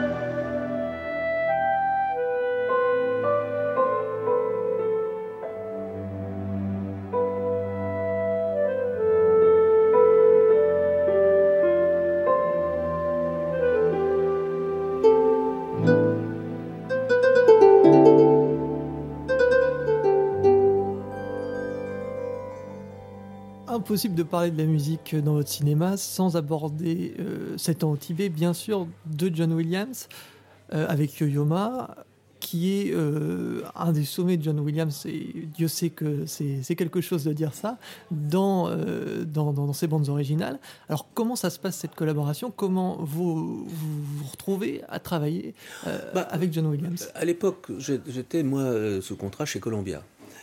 Donc Columbia était une division de Sony. chez Sony, il y avait Tristar, Columbia et, la, musique qui était Sony classique et qui était, ou Sony Classical, pardon, parce qu'il y a Sony Classic, c'est pour les films, et Sony Classical, c'est pour la musique. Et bizarrement, j'étais très copain avec le, le, chairman, qui s'appelait Peter Gelb. Et un jour, Peter me dit, ici à Paris, je me souviens même, on était allé euh, au Grand Véfour, il m'avait invité là-bas, il était assis sur le siège de Victor Hugo, et il me dit, est-ce que, est que tu connais Yo-Yo Ma je lui dis de, non. Il me dit parce que Yo-Yo aimerait beaucoup être dans un de tes, musiques. Est-ce que tu crois avoir de la place euh, pour Yo-Yo dans ton prochain film que le groupe produit? J'écoute, euh, oui, Yoma, franchement, ce serait formidable. En plus de ça, je pense que le, violoncelle, euh, c'est un instrument que j'aime beaucoup et qui traduirait très très bien les émotions. En plus de ça, le film se passant au Tibet, je, voulais qu'il y ait encore une fois la musique source, qui soit de la musique tibétaine, que j'adore par ailleurs, les trompes tibétaines, euh, les voix graves. De un groupe qui s'appelle le Gyatso, qui était extraordinaire. et donc, euh, euh, mettre un violoncelle complètement occidental, mais éventuellement avec de temps en temps des petites touches pentatoniques dans le violoncelle, euh, ben oui, ça a été un moment formidable. Alors après, John Williams, c'était la même chose. Il travaillait beaucoup, évidemment, pour Spielberg, mais il avait un très bon rapport avec le, patron de Columbia qui s'appelait Peter Guber et qui a fait qu'on s'est rencontrés. John a beaucoup aimé le, film. Euh, et je me souviens, il avait eu une hésitation un moment. Il m'a dit Est-ce que tu es sûr que le, violoncelle est l'instrument euh, adéquat pour être le soliste? Et je lui dis oui. Euh, mais John était un personnage, un personnage extraordinaire. Lui, vous, vous, vous, chantez n'importe quel morceau, vous dites Dis donc, il y, a un adagio là dans un concerto de Mozart pour basson, il vous le chante immédiatement. Euh, et, alors, les, auditeurs français vont être étonnés. La grande inspiration de John, c'est Massenet. Massenet, qui était à l'époque plus célèbre que Wagner, hein, euh, et c'est de la musique de scène. Et donc, euh, John est complètement inspiré par Massenet, à tel point que je lui ai offert d'ailleurs un bouquin. Je, la maison de campagne est proche du château où habitait Massenet, donc euh, j'ai retrouvé dans la bibliothèque de l'héritière de Massenet un bouquin que je lui ai envoyé. Voilà. Et, donc, si vous voulez, ben John, lui, c'est ah, c'est la classe extraordinaire. Hein. Euh, euh, je me souviens, il m'avait inventé, invité, pardon. vous savez, il était chef d'orchestre du Boston Prom c'est-à-dire ce qu'on appelait la promenade autrefois, euh, de, la musique qu'on jouait, de la musique facile, classique qu'on jouait dans les kiosques pour les promeneurs. Là, en fait, maintenant, c'est dans la grande salle de, concert de, Boston.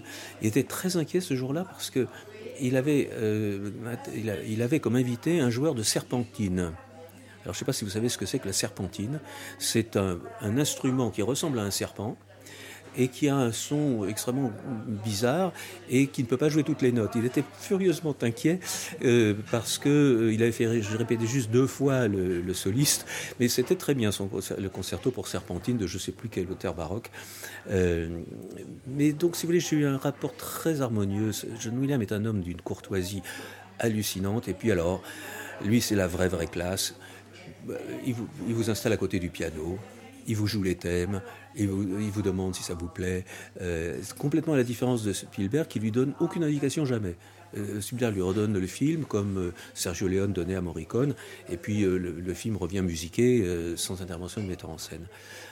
euh, quand on voit arriver euh, John Williams 97, on est en 97, 96, 97 pour, la pré-production, j'imagine, de 7 ans au Tibet. Et on se dit c'est une bénédiction d'avoir John Williams, comme c'est une bénédiction d'avoir James Horner aussi. mais quelles consignes on va donner à John Williams, notamment par exemple sur les points de synchronisation l'entrée de musique, la sortie de musique, ah bah est-ce que ça diffère dans, la collaboration entre Williams et Horner? Est-ce qu'il y a une approche différente? Non, on regarde le film ensemble. Euh, d'abord, le compositeur regarde le film sans. Euh, je, me, je ne donne pas d'indication. D'abord, je, laisse voir le film, après je viens et on regarde le film ensemble. Parce que je ne veux pas polluer la première impression euh, et les premières pulsions du compositeur qui va se dire ah ben ça, faut pas que je musique là. Là, il faut que je laisse dans le silence. Ou au contraire, euh, là, il y a besoin de musique, il faut que je, j'emporte la scène euh, sur une rythmique ou sur des basses. Etc. Et après, euh, bah, on fait comme d'habitude, c'est-à-dire, moi, je, enfin, je fais à ma manière, c'est-à-dire qu'on regarde le film image par image et on note tous les numéros, on appelait ça les numéros de bord autrefois, le piétage, si vous voulez, ou aujourd'hui les marques de synchronisme. Et le compositeur compose en fonction des, choses que je dois souligner. Parfois, je lui dis, tu vois, là par exemple, euh, marque-moi sur ce, Après ce mot-là, il y a une pause. Indique-moi que le personnage est troublé. Euh, donc, bah, il va euh, passer dans un, bécard, ou il va trouver une, solution musicale pour amener le sentiment dont j'ai besoin. je me souviens très très bien c'est-à-dire, euh, ma, femme, donc, est musicienne, euh, qui fait beaucoup de violon. Euh, elle, comme elle est sur le, plateau avec moi, parce qu'elle connaît le, cinéma, et, moi, elle le fait depuis, depuis qu'elle est gamine. et elle n'en a plus rien à foutre, elle veut plus venir à Cannes. veut plus... Mais la chose qu'elle ne manque jamais, c'est les, les, séances d'enregistrement. Et là, je me souviens, euh, elle était installée face à Yo-Yo-Ma qui a, joué vraiment pour elle. Euh, c'était, ils étaient comme nous, face à face, comme ça. Lui avec son violoncelle. Avec le chef d'orchestre qui n'est pas dégueulasse. Avec le chef d'orchestre qui n'est pas dégueulasse. Il y avait une ambiance extraordinaire. Je me souviens, John, à un moment, euh, a téléphoné à sa femme devant moi et lui a dit chérie je sais que tu viens jamais aux enregistrements mais là franchement viens parce que c'est tellement beau. Euh, Yo-Yo fait un truc tellement formidable et puis il y a une tellement une belle entente. C'est la seule fois d'ailleurs où j'ai enregistré à Los Angeles. D'habitude je vais toujours à Abbey Road ou à, Air Studio à, Londres parce que j'aime beaucoup le London Symphony. Euh, mais là il y a une exception. On était donc à Los Angeles avec les, les instrumentistes qui euh, sont des gens qui font beaucoup de, musique de film. Euh, c'était un moment de grâce. Je dois dire que John euh, avait trouvé d'abord un thème magnifique. Il a mis beaucoup de son cœur et j'étais moi très ému parce que il avait une équipe de gens formidable. C'est-à-dire son, son monteur son, son monteur musique, pardon, euh, son euh, orchestrateur, euh, tout son entourage étaient des gens de sa génération, c'est-à-dire quand même, je crois, une quinzaine d'années plus que moi. ils avaient tous les cheveux très très blancs. À l'époque, j'en avais encore quelques, j'avais encore quelques poils foncés dans la crinière. Et ils étaient tous dans, sur un petit nuage. Je me souviens, c'était vraiment un moment très gracieux.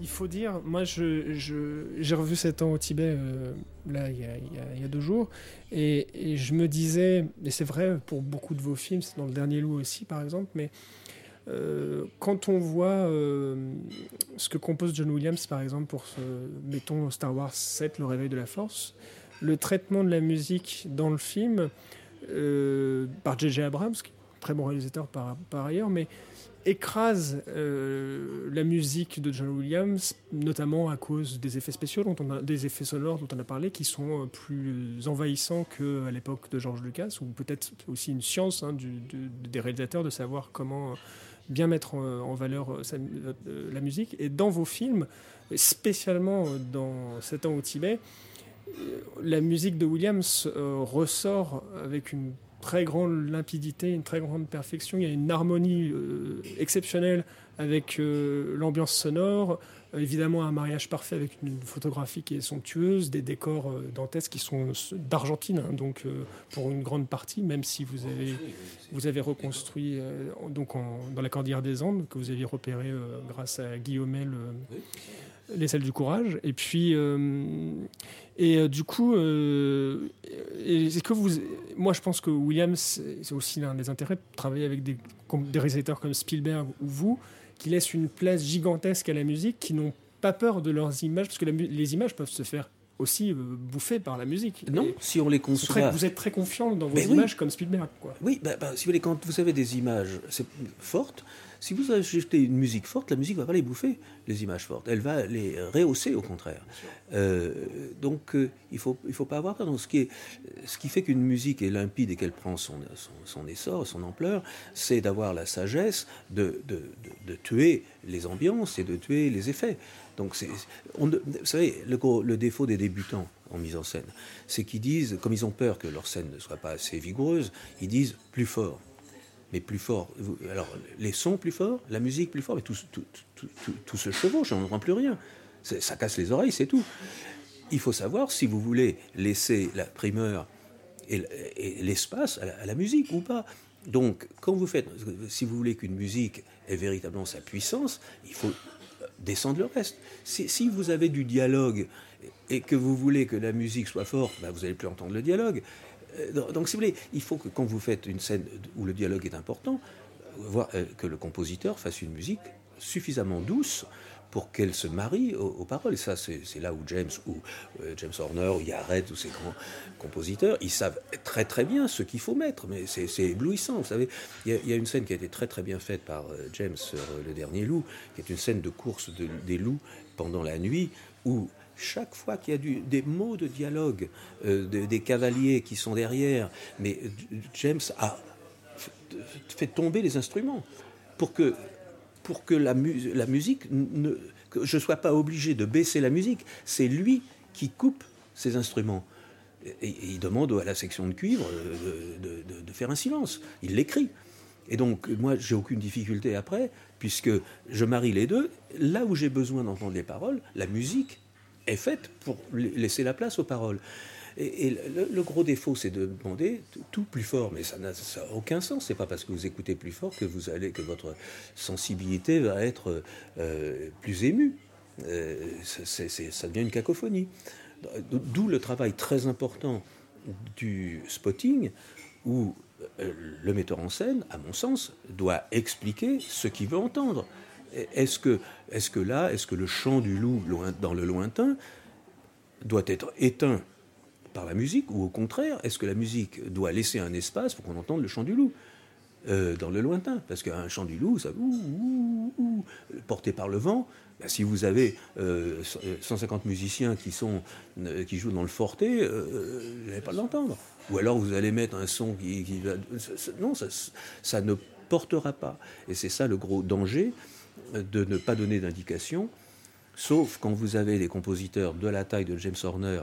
Cameron ne donne aucune indication, euh, me dit-on. Euh, James, on en a beaucoup parlé de ça. J'en m'en étonne beaucoup. Mais Cameron, après, il sélectionne, il refait son montage en fonction de la musique. Enfin, c'est une manière différente de moi de travailler. Mais euh, je sais effectivement, John Williams me disait, mais Euh, non, il me donne, Spielberg me donne aucune indication. Je, j'en ai jamais parlé à Spielberg, je ne sais pas si c'est vrai, mais enfin. Euh, vous dites, les points de désaccord peuvent arriver sur un dialogue tel que celui-ci.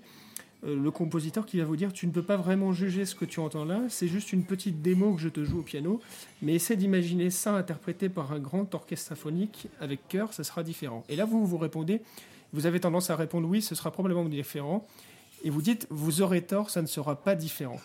Euh, ce qui, alors moi, ce qui, m'étonne un petit peu, parce que je me suis dit que ça, forcément, ça a dû être quelque chose que vous avez rencontré plusieurs fois dans votre carrière. Et le, la phrase euh, essaye d'imaginer ça avec un orchestre, ce sera différent.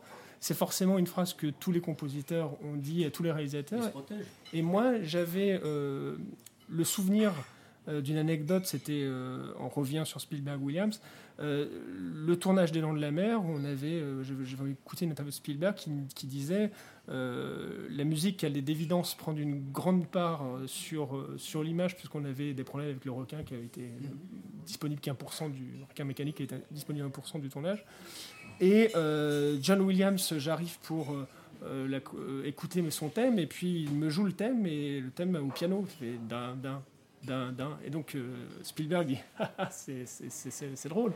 Et John Williams dit non, c'est pas drôle, c'est le thème des Landes de la mer. Et, euh, et Spielberg euh, commence dans l'interview dit là je souriais mais intérieurement je fondais c'était une des premières collaborations il décompose et, et puis Williams sort cette fameuse phrase mais tu verras avec l'orchestre, ça va donner quelque chose de totalement différent et ça marchera. Et donc Spielberg dit effectivement, dans les sessions d'enregistrement, j'ai compris ce qu'il voulait faire, c'était formidable. Et, et, du coup, je me dis, quand je lis cette phrase chez vous, ça n'a jamais été le cas. Non, parce que euh, ce qu'on peut me faire écouter au, piano, c'est une intention à la, de rythme et de mélodie. Euh, si on me dit ce que tu entends là, ça va être joué au violoncelle ou en pizzi, en pizzi sur les contrebasses, bon, euh, je l'entends. Euh, et, je crois que la, plupart du temps, ce qui est, important euh, sur les maquettes, c'est de comprendre l'ambiance qu'il y aura. donc forcément le thème ou l'absence de thème est, tout à fait euh, important. Mais si vous voulez, ça me fait penser aux, metteurs en scène qui présentent un film euh, qui n'est pas fini et disent euh, ben, le film n'est pas fini parce que l'étalonnage, c'est tout un peu trop rouge, et, mais ça aucune importance. Si, ou bien il y a de l'émotion ou il n'y en a pas. donc il ne faut pas se raconter d'histoire. C'est déjà là. C'est l'histoire qui compte, j'ai envie de dire. Comme dans la musique, c'est la mélodie et la, la créativité générale. Est-ce que c'est complètement dissonant. Par exemple, sur un piano ou un clavier, vous pouvez entendre quelque chose de complètement dissonant. Qu'effectivement, après, ce soit beaucoup mieux, on est d'accord. Mais si ça va pas du tout, euh, il y a très peu de chances que. je, je, je, me souviens, quand, pour en venir à James, euh, quand il m'a fait écouter les thèmes de, de, de Stalingrad, d'Enemy at the Gates, c'était très beau. Je suis arrivé le soir, il était genre 21h, euh, et on avait la grande salle de, de Abbey Road. Il était tout seul au Stanway. Et puis, euh, il savait même pas que j'étais rentré. Il était en train de, de, chercher son thème, mais enfin, il l'avait trouvé. Et je suis arrivé dans la zone de lumière. Il m'a dit ah, Je ne savais pas que tu étais là. Et il m'a dit Qu'est-ce que tu en penses? Bah, je lui dis euh, bingo, c'est parfait, c'est très bien. C'était un piano tout seul. Euh, il y avait l'âme qui était là, comme, comme Gabriel Yared, quand il me fait euh, sur son piano écouter une chose toute simple. je comprends qu'après, quand ce sera repris par un orchestre, évidemment, il y aura de l'ampleur et ça. Mais ça ne va pas changer la, la Mais l'âme est déjà là. Quoi, mais l'âme est là, bien sûr. Alors, vous parlez justement d'âme, et, et, pour revenir. Enfin, pour parler de quelque chose un peu plus intime, quel est votre affect, euh, je suppose, un peu particulier euh, au dernier loup, justement, et à cette partition, qui est finalement presque la dernière de James Horner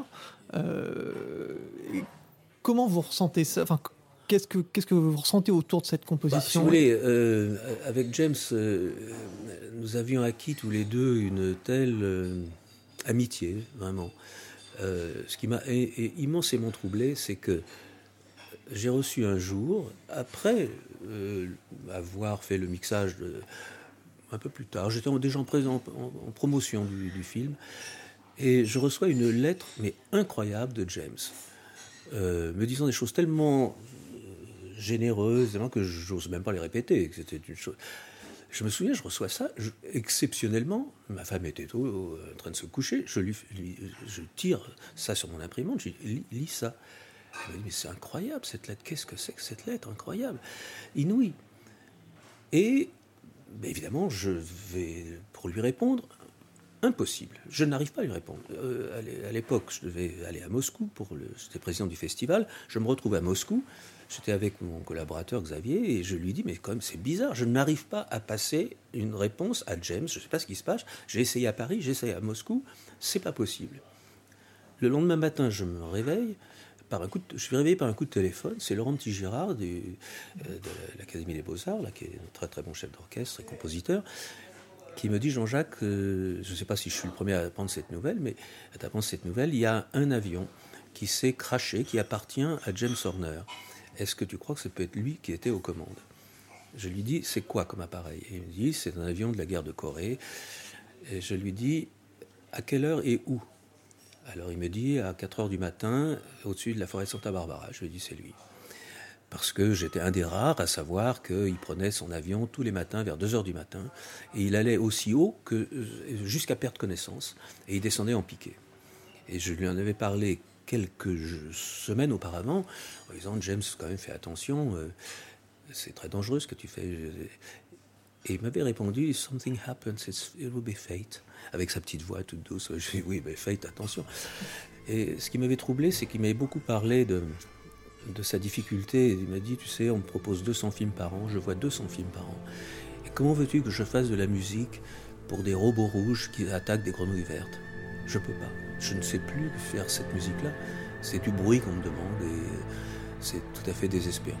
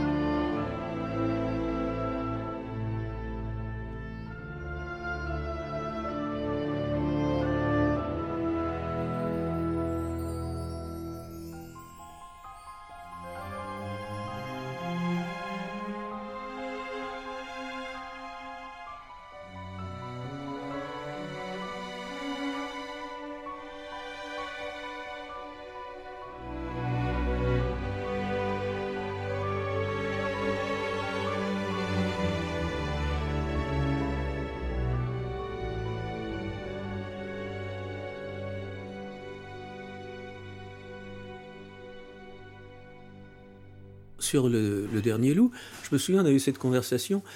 Et James, il me dit euh, Tu sais, je ne sais même pas combien je prends sur ce film, ça n'a aucune importance. Euh, je suis bien, là, on, est heureux, on fait la musique qu'on a envie de faire en toute liberté. Il était même étonné que personne. A aucun. Mes producteurs chinois ne sont pas du tout venus, ils m'ont complètement laissé faire. Euh, alors que euh, on, aurait pu faire ça en Chine et tout ça. Non, on a fait ça à Londres, à Béraud, tous les deux.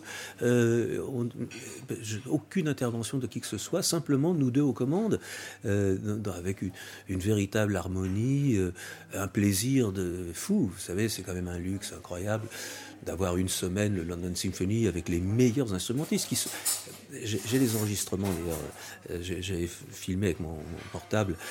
Euh, c'était merveilleux. Les, lorsqu'on a terminé l'enregistrement, tout l'orchestre s'est levé, a applaudi James. On a des moments d'une d'une grâce exceptionnelle. Et, euh, quand les musiciens viennent me voir, moi, alors c'est le premier violon, c'est le premier, le, premier corps, euh, le, chef de pupitre des, des, violoncelles, ou des, qui, viennent en, disant merci euh, c'est des moments, ben oui, rares. Qu'est-ce que vous voulez Redevenu rare peut-être aujourd'hui parce qu'on se retrouve sur un, score complètement symphonique. Et moi, je m'imaginais, quand j'ai entendu certains scores de James Horner euh, à la fin des années 2000, notamment, euh, il a fait la musique du reboot de Spider-Man, The Amazing Spider-Man. Et euh, on sentait dans, son, je trouve, dans son écriture, qu'il y avait euh, beaucoup de musique électronique, beaucoup de sound design. On sentait qu'il, j'avais imaginé que les producteurs lui avaient imposé, en gros, de sonner Hans Zimmer, de sonner Remote Control, qu'il avait un petit, un peu forcé. Ça se sentait dans la musique. Il y avait de très belles choses hein, dans, dans, ce score-là. Mais et puis euh, c'est un peu symptomatique de ce qui se passe aussi dans, la musique de film. Finalement, j'ai eu l'impression que les producteurs n'étaient pas satisfaits et pour la suite, on a qui, qui compose? On a Hans Zimmer, James Horner est débouté, ce qui paraît très grotesque dans les années 90 de débouter James Horner d'un score. Oui, mais il a eu euh, Gabriel Yared a eu aussi un problème comme ça sur le film euh, avec Brad Pitt, le film de Peterson, qui était comment sur, l'histoire de Homer. Ah oui, euh, 3. 3, voilà. Euh, qui a été remplacé par James Horner. Mais oui, et Gabriel, à, ce moment-là, euh, on a beaucoup correspondu. Il était très désespéré. Il m'a envoyé, euh, j'ai à, la maison son, le score original qui lui a été refusé. Et James a connu ça aussi, parce que si vous voulez, il y a une espèce de mépris. Les, les, beaucoup de. Vous savez, Hollywood s'est beaucoup transformé. Autrefois, c'était des gens de cinéma qui avaient misé leur carrière et leur fortune sur le, cinéma, donc sur une certaine idée de la qualité, euh, parce que c'était leur réputation. Quand on s'appelait Monsieur Goldwyn, on n'avait pas envie que ce soit des, des, merdes euh, stupides qui soient associées à son nom. Mais euh, les choses se sont transformées. Aujourd'hui, vous savez, ce sont des gens, des banquiers qui sont à la tête des studios. Il faut présenter des résultats toutes les trois, tous les trois mois. Comment voulez-vous Un film, ça met 5-6 ans.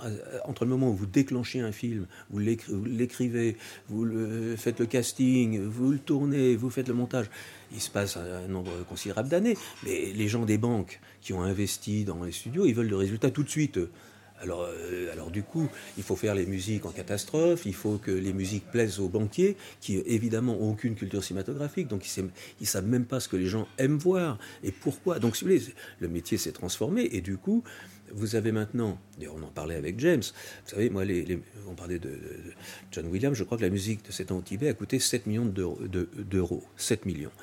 Que les musiques avec James coûtaient, les, premières ont coûté dans les 5 ou 3, 4, 5. sur le dernier loup, je me souviens que je crois que c'était 2 millions d'euros, c'était pas là. Mais James n'a pas pris d'argent. Euh, il l'a fait pour le bonheur. Euh, et, euh, maintenant, James me disait, tu sais, euh, aujourd'hui, beaucoup de musiques de films sont faites pour 30 000 euros. Euh, bah, au synthé. Et, effectivement, ce que vous me dites, je ne sais pas le détail, mais ça, ressemble à quelque chose qu'aurait fait Simon, Simon Franklin, qui était le bras droit de James, qui est un, as absolu du clavier, et qui peut vous faire n'importe quoi au clavier, sauf que ça sonne comme du clavier, évidemment, même quand c'est très très bien fait. Je me souviens que le, il y a deux grands studios d'enregistrement à, Los Angeles. Il y a celui de chez Sony où j'ai travaillé moi, et il y a un autre chez Fox. Et on m'a dit que euh, il n'était, il est resté deux mois ou trois mois sans être utilisé du tout le grand studio, parce qu'on fait que de la musique de garage. Euh, c'est plus la peine d'aller en studio. Alors évidemment, tous les jeunes compositeurs aujourd'hui s'étonnent même qu'on fasse encore euh, appel à des orchestres, parce qu'ils n'ont plus le, savoir, comme on fait de moins en moins appel aux grands décors, comme moi j'ai pu faire. Euh, de plus en plus, il y a une, mainmise donc des banquiers sur le cinéma, donc on prend pas les, réalisateurs euh, dits chevronnés font un petit peu peur à ces banquiers parce qu'ils vont pas pouvoir véritablement faire changer d'avis le metteur en scène. Donc ils préfèrent prendre des metteurs en scène novices, relativement incompétents. Des yes Des existait, mais Toujours. les banquiers étaient raffinés à l'époque. Voilà. Mais là, là, ça a pris une proportion euh, folle. C'est-à-dire qu'on va changer le metteur en scène en cours de route. Euh, on va prendre quelqu'un qui va accepter de faire un peu n'importe quoi. On écrit les scénarios pendant le tournage. Et c'est là où les scénaristes gagnent beaucoup d'argent. C'est pas sur les scénarios avant le tournage. C'est le scénario pendant le tournage où on change chaque jour et on donne des pages de couleurs différentes. Donc, si vous voulez, entre l'idée qu'un metteur en scène, aidé d'un scénariste et d'un musicien, ce groupe-là va composer une œuvre très spécifique, réfléchie, qui, est l'expression d'une âme, d'une intention, vous avez un spectacle disparate, euh, conçu par des artisans successifs qui ne connaissent même pas les intentions euh, du metteur en scène. C'est la même chose pour le cinéma français. J'étais il y a quelques jours dans un déjeuner où euh, on me rapportait que les ingénieurs du son euh, français et toutes les équipes son sont désespérés parce qu'ils ne voient plus le metteur en scène. Alors là, c'est des, moi, c'est des ragots qui me reviennent. Mais ces gens-là disent, on ne sait plus ce qu'on doit faire puisqu'on n'a personne qui nous dit quelle est l'intention Il n'y a plus de chef d'orchestre. Il n'y a plus de chef d'orchestre. C'est-à-dire que chacun fait à sa manière, et ça vaut aussi, évidemment, euh, sur le cinéma américain pour les effets spéciaux, qui sont aujourd'hui considérables. Ce sont des effets spéciaux qui sont faits à distance. Comme vous le savez, on travaille quand j'étais au Canada, là, euh, les équipes qui travaillaient sur mon film étaient canadiennes, mais elles envoyaient faire le boulot au Cambodge ou au Maroc selon le décalage horaire, de façon à ce que j'ai les choses le lendemain matin. Ça va quand vous avez une couleur de ciel à changer ou des, des, choses à enlever, un pylône, des choses comme ça à enlever, il n'y a pas de problème. Mais quand vous demandez à distance, euh, ben, je voudrais un monstre qui fait peur. alors quoi? Il est quoi le monstre? C'est quoi? Bah, ils vont faire ce qu'ils ont déjà vu, une espèce de truc cornu qui ressemble à, un hippopotame méchant euh, avec des dents pointues. Euh, parce qu'ils ont vu, ou un crocodile, parce que c'est facile à faire, il n'y a pas de poils, donc euh, il n'y a pas de frangeage. si vous voulez, c'est désespérant parce que vous avez des, gens qui se copient les uns les autres et il y a de moins en moins d'œuvres originales. On annule la créativité. un peu. Ce qui fait que le cinéma est en grand danger parce que les spectateurs se lassent. Il y a de moins en moins de films pour un public qui aime se faire raconter des histoires, qui maintenant euh, vont regardent des séries. Alors se tourne vers les séries, notamment. Euh, alors euh, vous vous êtes lancé dans cette dans cette aventure là. Et pour cette série, vous retrouvez, donc on en a déjà un peu parlé, mais Simon Franklin, qui est vraiment le bras droit de James Horner, mais qui travaille aussi avec d'autres compositeurs très réputés. comment, pourquoi ce choix de Simon Franklin Est-ce que vous avez voulu par la, une continuité? Par, par euh, respect pour mon ami James. Euh, parce que euh, James, c'était aussi une équipe. Et avec Simon, qui était son vrai bras droit, un autre Simon, qui est le, qui est le, mixeur en chef de Abbey Road, et un personnage qui s'appelle Dick Bernstein, de grande famille, et ces personnages-là étaient véritablement le. Quand on travaillait ensemble, on avait l'impression d'être comme un équipage d'un avion, vous savez, le pilote, le copilote, le, navigateur, enfin. Et euh, là, j'ai eu envie de retrouver euh, l'équipe de James, oui, et la continuité d'un travail. Comme ça faisait quand même quatre ou cinq films que je faisais avec cette équipe-là, moi je fonctionne euh, magnifiquement. Si j'appelle Dick en lui disant écoute, euh, là, il euh, y, a, justement une basse qui contredit, j'ai un, orage lointain, j'ai oublié de te le dire, mais j'ai un orage lointain, me colle pas une basse à ce moment-là, donc il va retourner aux bandes et me supprimer la basse. J'ai même pas besoin d'appeler le compositeur, parce que le compositeur Simon, il sait tellement bien que Dick va travailler en harmonie avec ce que lui a voulu et ce que moi j'ai souhaité.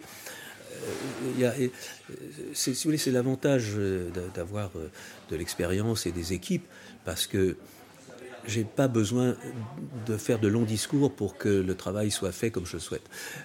c'est un peu automatique. donc c'est incroyablement plaisant et j'adore Simon. en plus de ça, il est, il, est très bien parce qu'il travaille énormément aux États-Unis. il a été le bras droit d'Elton John pendant très très longtemps. Euh, il sait tout faire. Euh, il a une culture musicale monstrueuse, euh, extraordinaire. Et, si vous voulez, c'est tellement plaisant de travailler avec ce niveau de compétence-là. C'est un bonheur, quoi.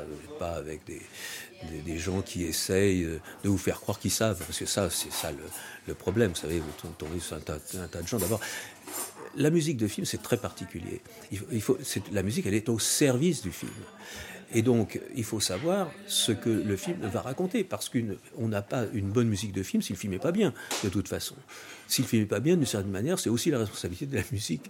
Euh, donc, euh, ça demande d'abord une invention formidable de la part du compositeur et une humilité très grande. Et ça encore, j'en ai beaucoup parlé à Gabriel, avec Gabriel ou avec, euh, avec Gabriel Red et ou avec James.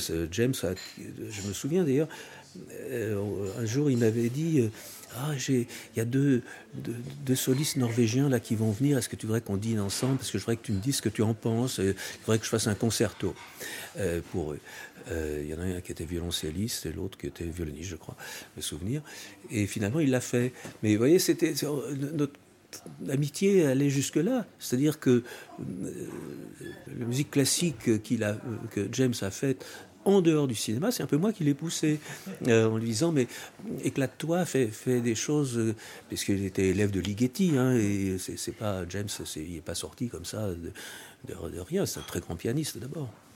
Et alors pour la suite, euh, il y a ce pari, donc l'affaire Harry Kéber, il y aura d'autres choses, d'autres projets sûrement. Est-ce qu'il y a des pistes dans les compositeurs que vous avez envie d'explorer? Est-ce que vous avez quand même un panel assez large. On sait que vous aimez bien euh, changer aussi par rapport au projet. Il y a quelqu'un que j'ai tenu sur mes genoux euh, quand il était tout bébé, euh, c'est Bruno Coulet, que j'aime beaucoup. J'aime beaucoup son travail. Et il y a des plats aussi, mais des plats, à mon sens, il fait trop de choses maintenant. Donc je, suis sûr qu'il délègue c'est-à-dire la technique Hans Zimmer, lequel Hans Zimmer est très honnête. Hein. Il, ne sait pas chanter, il ne sait pas jouer du piano, il ne sait jouer d'aucun instrument. Mais il a, euh, comme Philippe Sard, le nez extraordinaire pour savoir ce qu'il faut. il fait faire à ses élèves qu'il sous-paye euh, et, et, lui prendre les droits. Bah oui, mais les élèves sont contents parce que c'est leur travail. Enfin, jusqu'à un certain point, au bout d'un moment, ils bah, sont je, je, crois qu'ils sont contents. J'entends dire qu'ils sont contents, mais ils ne sont peut-être pas contents. Je ne sais pas, mais en tout cas, James, euh, Hans, il est complètement honnête hein, là-dessus. Euh, c'est un grand homme de cinéma qui comprend ce qu'il faut comme musique et qui a euh, transformé un petit peu la manière de faire de la musique aujourd'hui à, Los Angeles. Euh, mais quelqu'un comme Simon Franglen peut très très bien faire euh, le même, euh, le même boulot. Sauf que Simon, c'est lui qui écrit et non pas des élèves qui. Je, crois savoir que Hans, c'est ce qu'il m'avait dit, il, montre une scène à plusieurs de ses élèves, les, les élèves reviennent avec quelque chose et ils choisissent cette musique-là pour cette partie-là. Un autre élève va faire. Donc il n'y a pas de véritable continuité. Il y a une instruction commune qui est celle de Hans, son savoir-faire et sa connaissance des nécessités du cinéma. Donc tout ça. Un monteur musical. Mais oui, mais euh, ça, si vous voulez, j'ai envie de dire, d'une certaine manière, je m'en fiche moi qui fait la musique, du moment que la personne à qui je m'adresse euh, me, rend un travail. Euh, qui convient et qui m'enthousiasme. Alors franchement, comment c'est fait en cuisine? Sauf que euh, la, différence, c'est que moi, je suis là euh, du matin au soir, même pour les répétitions. Donc, alors, évidemment, je suis très présent, et c'est un petit peu autre chose. Mais je, ne suis intellectuellement pas du tout contre le fait que. Par exemple, si j'ai jamais voulu tourner avec euh, Morricone, m'a souvent fait des avances par l'intermédiaire de ses agents. Moi, j'ai jamais voulu rentrer là-dedans, parce que Morricone, il est célèbre pour. Il reçoit le film, il fait sa musique, il vous renvoie le truc. Et il n'y a pas de modification. C'est ce qu'on me raconte, en tout cas, mes amis qui ont travaillé avec lui, j'étais assez pote avec Sergio Leone. Euh, mais moi, je ne peux pas travailler comme ça. Moi, je n'imagine pas. Je, crois qu'il ne veut même pas, m'a-t-on dit, rencontrer le, metteur en scène. Il veut, bah, ce que je comprends, du coup, il devient un auteur à part euh, entière. Euh, mais puis il y avait un truc qui m'a déplu aussi. Je me souviens, j'étais ami avec David Putnam, euh, qui était le producteur de, Roland Joffé. Et quand ils ont fait le film Mission, euh, David m'avait demandé de voir le film avant qu'il soit musiqué. Et euh, il m'avait demandé, il m'a dit, on est embêté, on ne sait pas trop quoi mettre comme musique, est-ce que tu aurais une idée? J'ai dit, ah, il y a un truc extraordinaire, c'est la musique jésuite sud-américaine, et il y avait un disque à l'époque que j'avais, je parle de l'époque du vinyle, c'était la Missa Criolla. Très bien. Je dis ça en passant, hein, moi, après la projection. Je vois le film, c'est la Missa Criolla, mais c'est marqué euh, Morricone. Mais non, c'est piqué dans, Missa, dans, la Missa Criolla. Euh, c'est carrément les mêmes thèmes, mais, comme du coup, comme c'est la musique du XVIIe siècle, euh, voilà, donc c'est pour ça que j'ai pas eu la tentation. Mais je ne l'ai jamais rencontré, donc si vous voulez, j'ai peut-être eu tort hein, de ne pas avoir une relation avec lui, mais enfin, quand on, j'étais suffisamment gâté avec, euh, franchement, euh, quand, on a cette affection que j'ai pour euh, Gabriel Yared, James Horner, John Williams, c'est pas la peine non plus d'avoir 45 maîtresses. Une collaboration euh, avec John Williams, pour, c'est toujours possible pour un futur projet Ou alors pour vous, c'est bah, euh, James, une belle rencontre Mais non, non, non, ça serait très possible. Euh, mais James, maintenant, je sais pas quel. John, il doit avoir, je sais pas, 80, Presque 80, ans. 88, oui. 88 ans. Bah oui, c'est ça, oui. Donc. mais il a encore plein, plein de vigueur. Hein. J'ai beaucoup, beaucoup d'admiration et d'affection. Et d'affection. Il est, c'est un, homme formidable. J'ai adoré euh, pour cette même raison, d'abord, c'est un vrai. C'est quelqu'un qui, sait lire une partition, il se met au pupitre et il peut jouer n'importe quoi au, piano, il dirige du baroque, du, Messiaen, il va diriger du Berlioz, du Wagner. C'est quelqu'un qui a une telle culture musicale, c'est un bonheur. Puis euh, les, musiques du monde, il écoute tout, il sait faire du jazz. C'est magnifique. C'est un immense compositeur. Vous savez, il y a un truc qui m'exaspère, c'est que les cours de musique dans les collèges, on ne parle pas de la musique de film, parce que les professeurs ne savent pas ce que c'est. Mais les gens ne savent pas qu'ils écoutent de la musique classique. Quand ils, quand ils voient un film de Spielberg ou de Cameron, ils ne savent pas que c'est de la musique classique. Ils ne savent pas que c'est enraciné dans la culture occidentale. C'est une magnifique porte d'entrée à la musique classique, et, le film. mais alors, on leur apprend du Purcell. Moi, j'adore Purcell euh, aux enfants, euh, euh, Handel, mais ça leur parle pas vraiment parce que il n'y a pas un film qui est accroché à ça. Si on leur montre Star Wars et qu'on leur dit, bah, voyez, ça, là, c'est de la musique classique, c'est un orchestre, ça va les intéresser. donc, je suis désolé de, cette. Je crois que le mammouth, là, il, est incapable d'avancer, il ne veut pas avancer. On m'avait demandé d'amener mon, mon, bout de gras à, à, une réforme des universités. Je suis allé une matinée, tellement j'ai été outré, parce qu'il fallait que rien change. On me demandait ce qu'il fallait pour changer, mais surtout à condition que rien ne change. Euh, donc j'ai abandonné. Je me suis dit, bon, ils sont là dans leur truc, ils sont dans un tunnel, c'est des, des, murs, non, même pas de béton, c'est du rocher, c'est du granit, et euh, rien ne change. Donc on va continuer à faire chier les mômes en leur faisant écouter du marin marais, qui est très joli au, demeurant, mais qui, qui, n'a pas de sens. Donc ils se font chier les mômes, ils pensent à autre chose, ils regardent leur... C'est très beau, c'est magnifique. Moi, j'écoute du marin marais. Il n'y a pas plus tard qu'avant-hier. Euh, mais bon, euh, ça demande une certaine connaissance d'une époque. Alors que là, on peut les accrocher via le cinéma. Mais vous les accrochez via le cinéma, via une scène de violence ou une scène de bataille, et vous leur dites bon, alors maintenant, on va plus regarder l'image, on va écouter la musique. Et s'apercevoir que c'est du Massenet ou du Wagner ou du Sibelius. Mais, mais c'est formidable à faire comme travail. Euh, ben non, parce que les professeurs sont terrorisés par ça. Ils ne savent pas. ça change, ça change. Hein. C'est très difficile de parler de la musique par rapport à, l'image ou aux écrits. C'est peut-être le plus difficile de base hein, pour des gens qui ne connaissent pas. Euh. Oui, mais bah, parce, que, parce que les gens ne savent pas analyser ça. Moi, j'ai un professeur de musique de mon entourage qui m'a demandé un jour, mais la musique, alors, euh, elle est faite pendant le tournage? Comme si l'orchestre se baladait avec le. mais oui, parce qu'il y a une, totale incompréhension de la manière dont c'est fait. La bonne nouvelle, c'est qu'il y a de plus en plus de ciné-concerts qui marchent très très bien. Et moi, je vois, euh, certains de mes films sont très sollicités pour ça. Et euh, ben, Morricone a fait une très jolie tournée récemment, je crois. Évidemment, ça vaut la peine parce que là, vous avez un orchestre live devant vos images et euh, c'est très beau quand l'orchestre, il y a quand même une sonorité euh, irremplaçable quand vous êtes euh, dans la salle de concert ou dans une salle de spectacle, vous avez sur l'écran l'image et le vrai orchestre. Hein, c'est très beau. Jean-Jacques Hano, Une vie pour le cinéma, c'est votre euh, grand livre, la grande biographie euh, qui revient sur toute votre carrière. Vous y parlez un peu musique, bien sûr. Vous y parlez aussi euh, beaucoup cinéma et sur la technique. Vous pouvez retrouver ça chez Grasset.